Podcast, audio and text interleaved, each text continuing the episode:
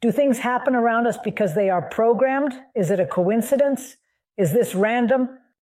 Or is it us who attract them?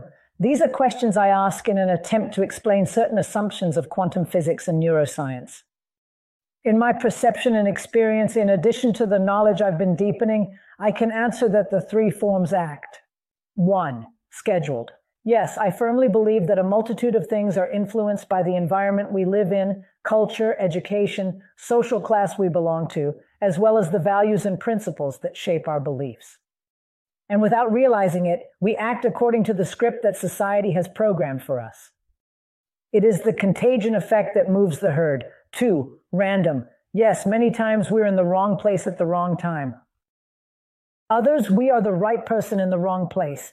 And in others, we are the right person in the right place. In order to make adjustments to the events, we need to expand the perception, intuition, and knowledge of the scenario.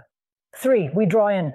Indeed, the catalog of possibilities and opportunities in the world is accessible to each and every individual on the planet. Certain people tune in better than others because they maintain a high energy and frequency of thought and thus attract positive things into their lives. Similar attracts similar. Other people stay vibrating at a low frequency, just complaining, focused on problems without seeking a solution. Therefore, only bad things will cross their path.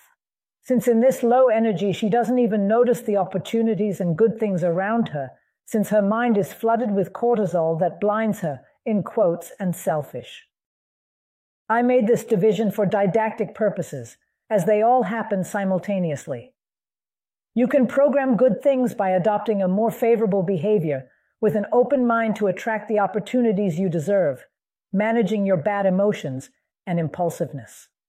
No one enjoys being in the company of individuals who are grumpy, unpredictable, or overly critical.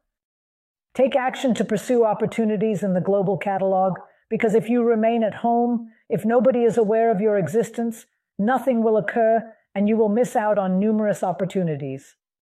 Therefore, circulate, network, meet people, give your opinion, contribute, share ideas, don't hide, be active, and make a difference.